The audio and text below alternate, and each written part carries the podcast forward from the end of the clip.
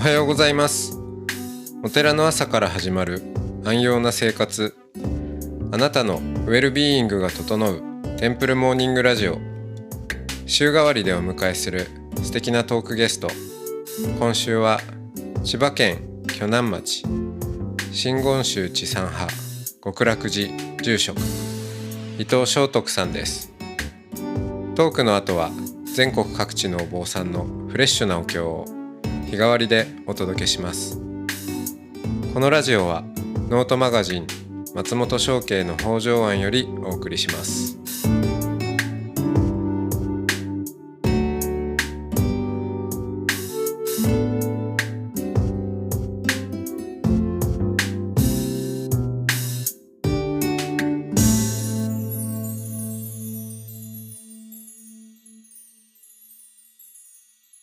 おはようございます。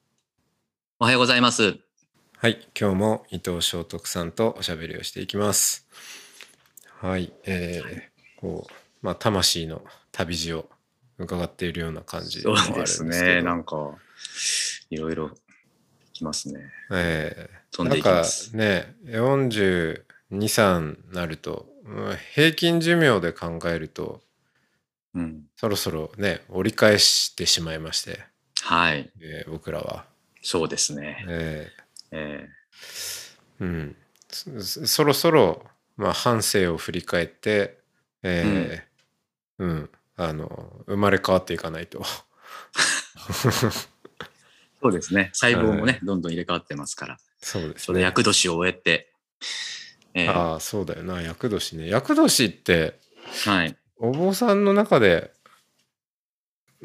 あんまり別に気にしてないですよね気にしてました僕結構気にしちゃいましたよ。あ気にしてんだ なんかいや、でだろう別になその真言宗の中で厄年が非常にこううん重視されているとか、そういうあれはないですよね。とはないですよね。よね。うん。ただ、気にされる方がいるから、やっぱ祈願寺院とかではね、あの、はいはい表に出して、うん、今年の厄年表みたいな感じで出したりもしますけど、うん。あ、ただ、そうか、でも、真言宗なんかは星祭りとかあるんですよね。うん星食って。うん、要は星の巡り。うんうんううんん。で、えー、惑星が来てるねとかあるんで、まあ、や、うんでもそれがたまたまなのか、厄年に当たってきたりもするのでね、いわゆる。うんえうん。それ言っちゃうとね、もう僕らの世代は前役で、僕なんか台風だったんで、あの、暴走台風っていうのがあ令和元年にですよね。大変だったのが、これ前役かなんて思ってたら、うんうん翻訳の年に新型コロナがこんなパンデミックになっちゃって、後役どうなるんだろうなんて思ってたんですけど、なんとか切り抜けましたけど、ね。はいえーあそっか。一応もう僕らは終わったんですね。そうですね。えーはい。数えでいきますので。はい。あのじゃあお坊さんになろうと思って、まあ、そっちの方にこう自然に進む中で、うん。えー触れた仏道が、あはい。のまあもちろん仏教そのものもそうだしあと、うんまあ密教というああ真言宗のねはい。うん、教えに触れてみて、うん。やってみて、はい。まあ、どうでしたっていうのもあれですけど、次いきますね。質う問。ん、うん。そうですね。まあ、順番を追っていくとどうかな。専修学院入学しました。でそこはまあ、でも、修行道場と言いながら、やっぱりその家業をするって期間、本本格的な修行する期間っていうのは、7月の半ばから9月の半ばまで56日間やるわけなんですけど、それ以外は、その基本的な仏教のお経の解説とかね、えーうんあとは華道とか茶道とかも勉強したりとかしながら、うんちょっとその年間通してギュッとその修行ばっかりしてるっていうよりは専門学校的な雰囲気も残しながらやってるので、はいあれ智釈院でやっそうです。そうですか智釈院で付属してるんですよね。うん。で、まあ、当時30人いたんですけど、同じ。うんで、なんとその年は18歳で入学したのが7人いたんですよね。僕と同級が。だからまあその仲間がまたやんちゃと言いますか、面白い奴らばっかりで、もちろん披露宴にも来てましたけど。で、まあ、まあ、彼らと、まあ、若、若いから、あの、まあ、まあ勉強もするし、寝たりもするし、その授業中ね。えーうんまあまあ、うんそんな、それなりになんか、なんとなくこう、資格を取るっていうの感じだったんはいですけ。ど、まあ、遊びにも出るし。うんそうそうそう、うまく抜け出すやつは抜け出してましたね、夜な夜なうん。とはいえね、その、営業中だけはね、僕なんかね、その、一生懸命やろうって思ったんですよね。うん。うん。この56日間は、しっかり拝もうって思ってう、ん。うん。なんかね、一生懸命やったんですよ。何を一生懸命やったのかって、信号集の行って、まあ、ひたすらその信号を唱え続ける場面とかね、うん。がある、あったりするんですけど、なんかそこをちゃんと一一語一句噛まずにというか、なんかしっかり仏様を感じながらというかね。なんか多分そういうのもいさっきの魂の遍歴じゃないけど、振り返るとなんか昔ながらのね、地域で土徳ですか、そうそういうところで養われたかもしれないんですけど、ちゃんと仏様に、あの、手合わせて、しっかりやります、どうかお守りくださいみたいな思いで、将来の道をやったんだと思うんですよね。うん。でそういうの経験があって、うんあったのと、あとその道場でね、あのもう80歳ぐらい当時だったと思うんですけど、まあ、アジャリさんと言われるご指導していただける先生がいらっしゃって、他の方々はまあ50歳、60歳ぐらいで、まあ、あの、そういった指導もしてくれるんですが、なんかこう腰がま、あのね、ま、こじんまりしちゃった、なんていうのかな。いつもその小さいご老人で、小さいっていうのは変のかな、あの、うん。本当に腰が曲がってはいるんだけども、ゆっくりと歩みをながら、丁寧に静かにその仏様に向き合ってらっしゃる。言葉ではないんですけど、なんかそういう後ろ姿で、あうんこういうお坊さんになりたいなって思える方だったんですよね。うん。で、お話を聞くと、やっぱりその、その当時はな不動明王様だったかな、その仏様との、その先生のご自身とのね、開口の話をしていただいたりとか、こういった、いこういったことでその今、こういう信心があるんだとかっていう話もしていただいたりとかして、ああ、お坊さんの世界、密教の世界、信仰の世界って、なんともありがたいもんだな、なんて思いながら、えだから、一生懸命やってみたいなと思ったんですよね。その専修学院を出るときには。うん、そう。まあ、いい加減なことも散々あったし、授業も寝てたし、だけど修行は一生懸命やったっていう自負があって卒業したんですよ。うん。そしたらですね、地元に帰ってきたら、ば、ぱりなんかお坊さん同士で集まるときに、ちょっとそういった、はい私の中の良き先生みたいな人になかなか出会えないんですよね。うん。地元に帰ってくるとうんうん。ちょっと拝み方で、えーわからないことがある。じゃあ、うん地元の人に聞いてみようというと、あ、わかんないから他の人に聞いて、みたいな感じだし、そう。何かそのお坊さんの集まりがあれば、なんかスーツで集まってくるし、なんかはい。せいぜい改良服とかで集まってほしいじゃないですか。でもなんかね、そういうのがね、肌に合わなかったんですよね。うん。うん。で、終わったらば、そういう会合が終わると、自然に、じゃあ、この後は食事会をセッティングしてるんでって行くと、うん、なんかコンパニオンさんとかもね、ついて、お酒をついでくれるような、そういう場があったりとか、なんだこれって思っちゃったんですよ。で、ちょっとお坊さんに失望をして、18歳でしたからね、出てきて。うん。なんか、せいぜいその大学とか出て行ったりとかしたら、ね、会社勤めして出て行って、ね、お坊さんになると、その辺の要領もわかるんだけど、多分当時はものすごくストイックだったんじゃないですかね、僕もね。うん。なんかそういうのが、うわ、これはもう坊さんなんてって思って、う。うん。ん、ちゃんとお祈りしてる人、そう、染まるもんか、うん。うん。お祈りしてる人もいないしなんかそういう気になったんですよね。で、ちょっと心がそういうところで、ああ、なんか嫌な世界だな、なんてちょっと思ってた頃に、でもやっぱりちゃんとお祈りしてる、修行されてる方っていうのに出会ったんですよ。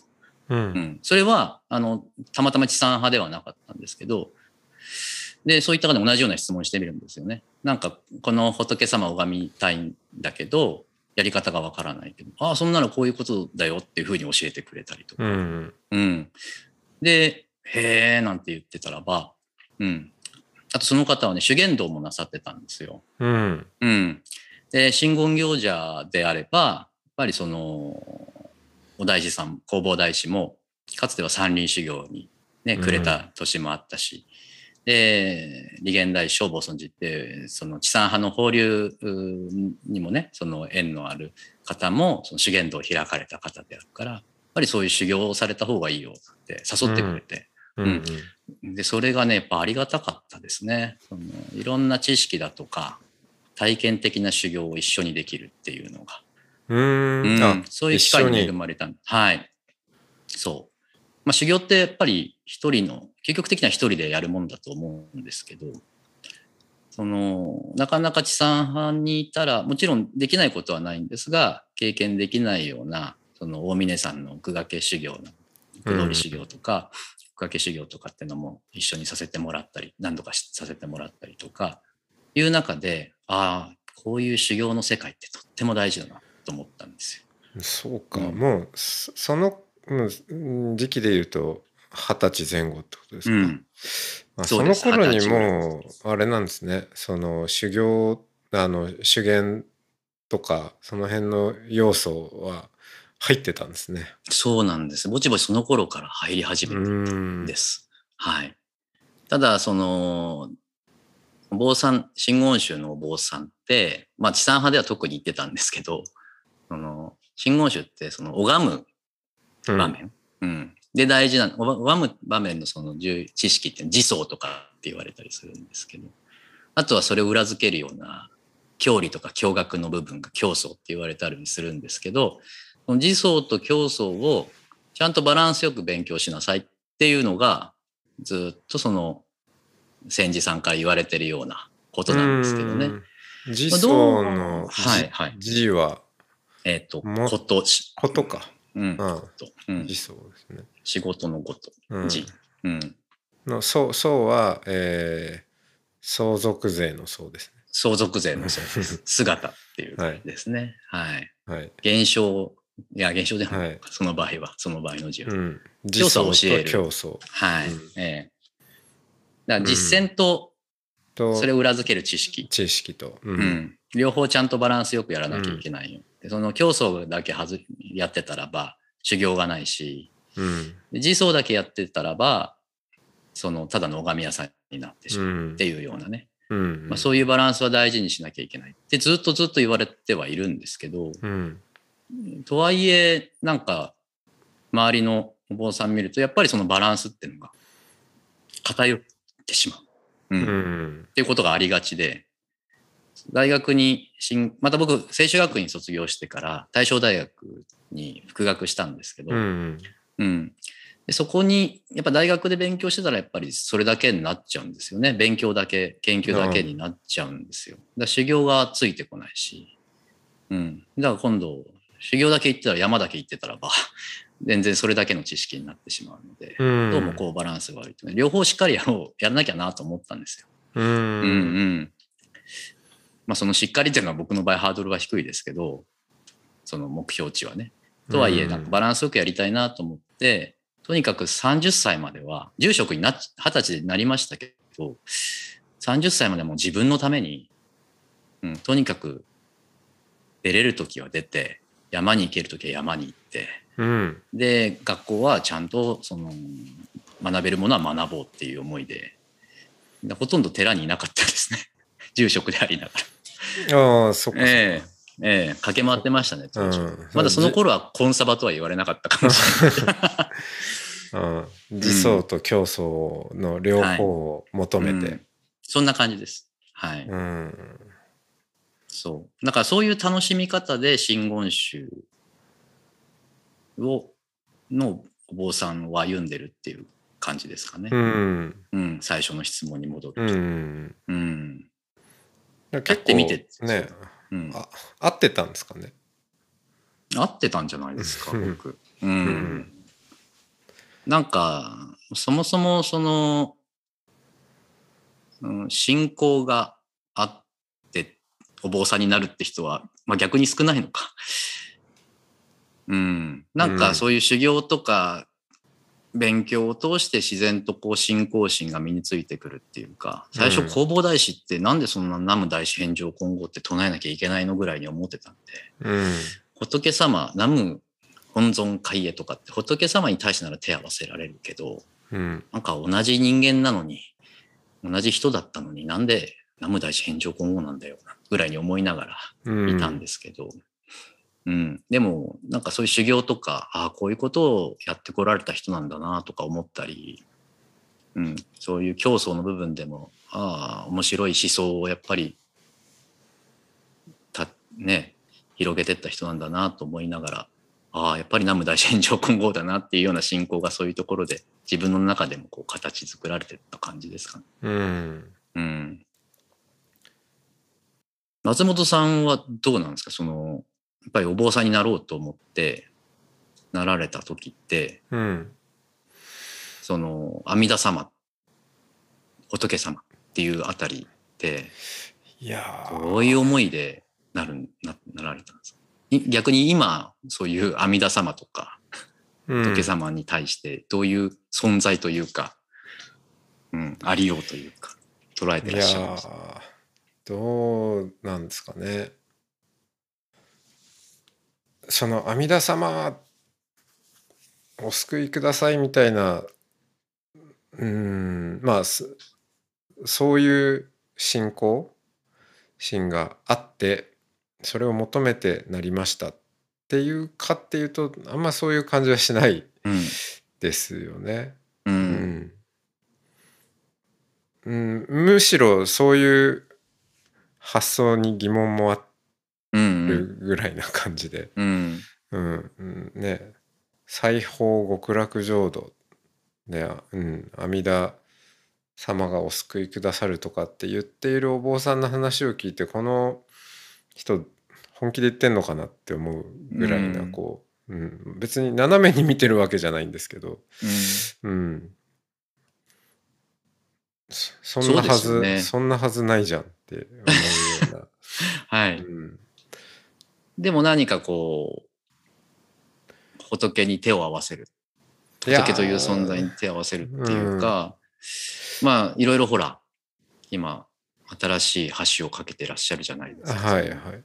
産業層とか、うん、あとヒューマンコンポスティングとか、ああそうですね。そういうところにも、こう、仏教というか、お坊さんというか、うんその新しい場を、こう、に橋を架けていく、広げていくっていうことをされてるけど、うん。うん、そういうところのなんか、も、元になんか、そういう仏さんの働きみたいなあのはー特にないんですか？もまあうんちょっと概念先行型という感じもあるので、何かその阿弥陀如来とか擬人化されるとかえってう、うん、あなんか入りにくいみたいなところがあって。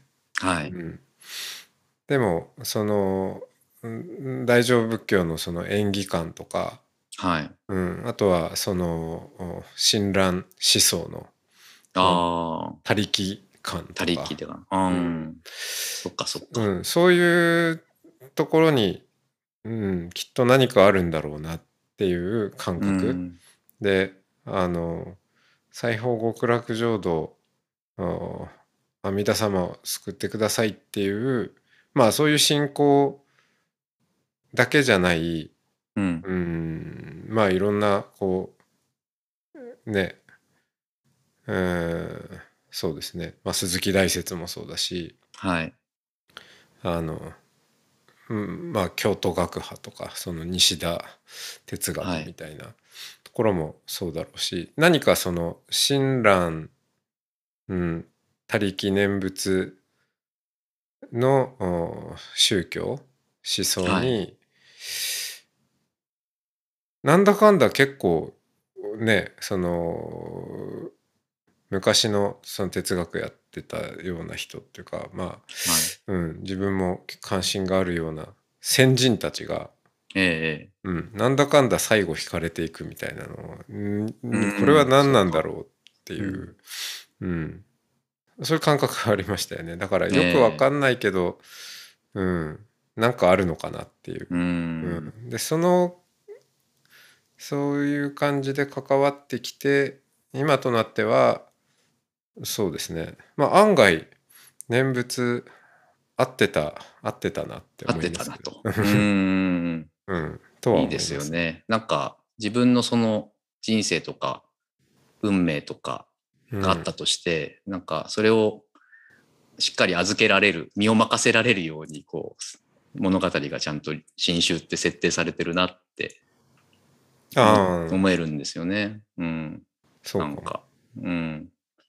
そう。僕もね、だから、やっぱりでもそういうところ、結局そっちに僕もそうなんですよね、今は。うん。スタート地点はその、ね、道徳みたいなところがあって、うん。うんなんか自分のその認識を超えたところにある仏様みたいなの存在をこう設定してそれに対してこうすがりつくようにうん。手を合わせるような感覚だったんですけど結構もうなんか内面的にも消化されててうん。外にある大使あの仏様とか。っていうよりもなんかもうそのまんま？はい この、はいはい。うん、今あるまんまが仏様みたいな。そんな感覚には今なってますよね。うん。それゆえにコンサバティブなのかもしれないけど。で丸くなったと言われる、そうそうそう。それまでずっとなんか求めて求めてみたいな、はいはい、えーなんか修行しなきゃ削れないっていう、その、特に僕なんかさ、そのお坊さんになったのも、結局なんかそういう地域に生まれて、親父が倒れて、まあ若いうちにお坊さんになっちゃうみたいな。うんなんか運命とか業とか、うん、そういうの感がすごくこうあったんじゃないかなと思うんですよね。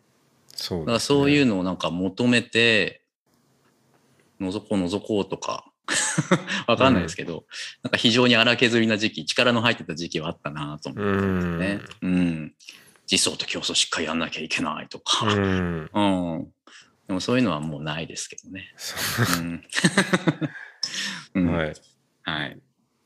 じゃあちょっとまあうんいようやっとこう振り返って今、え丸くなったところまでねえああ、丸話を聞くなりましたいたような感じで、じゃあ今日はこの辺で。ありがとうござはいいました。、ありがとうございました。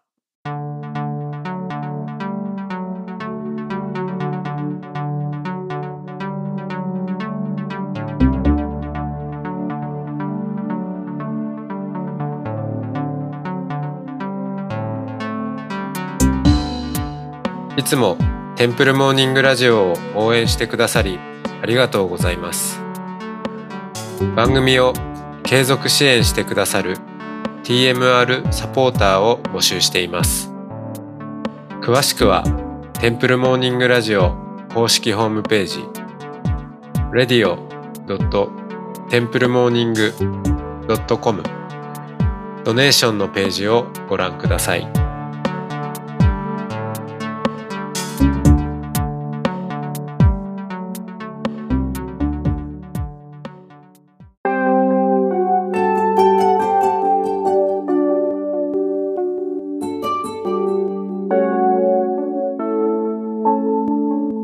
からは音の巡礼のコーナーです。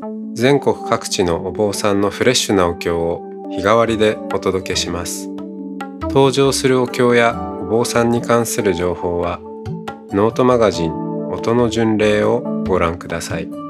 トークゲストへのメッセージやお経の感想などもノートマガジン音の巡礼ウェブサイトのコメント欄でお待ちしております。それでは今朝も音の巡礼へいってらっしゃい。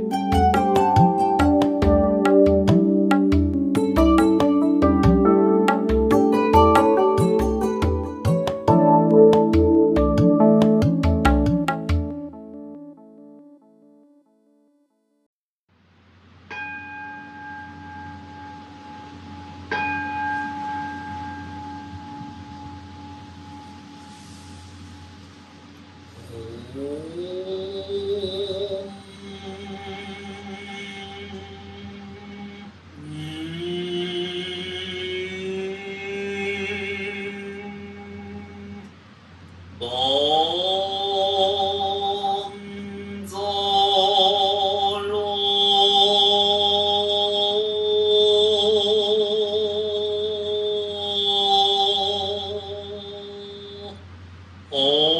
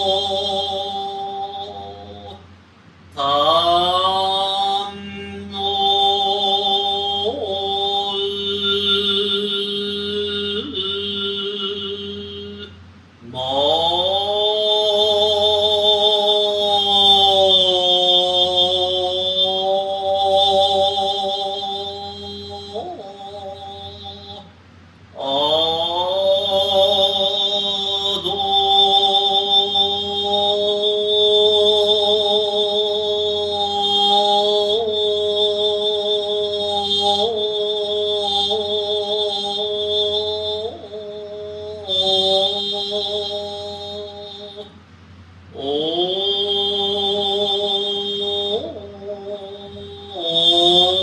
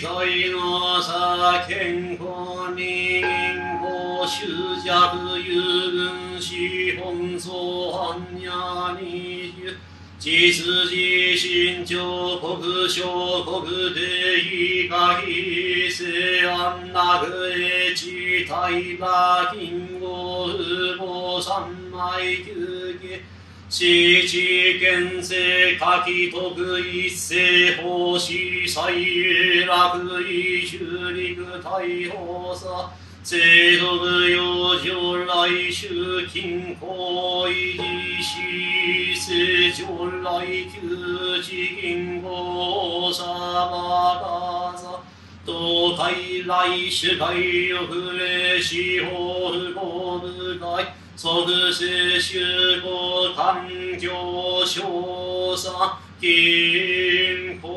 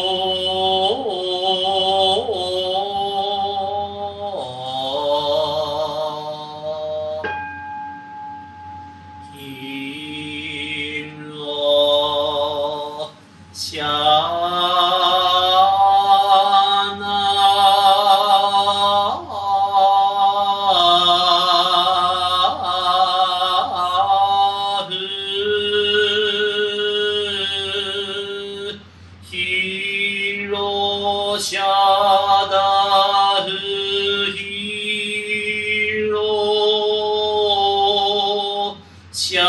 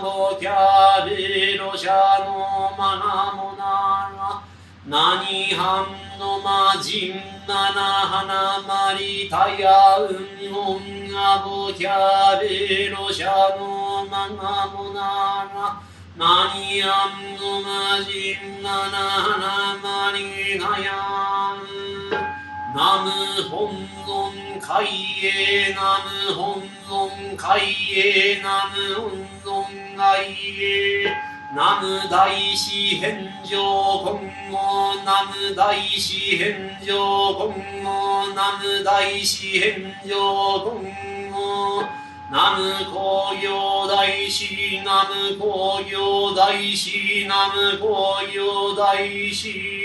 ナム専用僧正ナム専用僧正ナム専用僧正単にしくどく冬を一切が東洋修上海軍上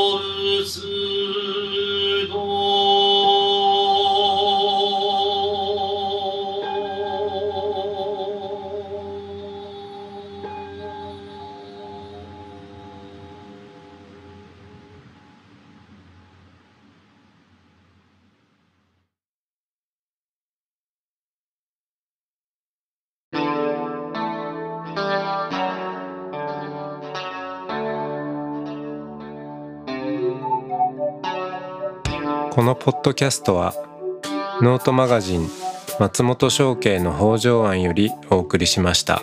お経コーナーはノートマガジン音の巡礼のご協力でした。ゲストへのメッセージや番組の感想などはそれぞれのノートのコメント欄にてお待ちしております。それではまたテンプルモーニングラジオでお会いしましょう。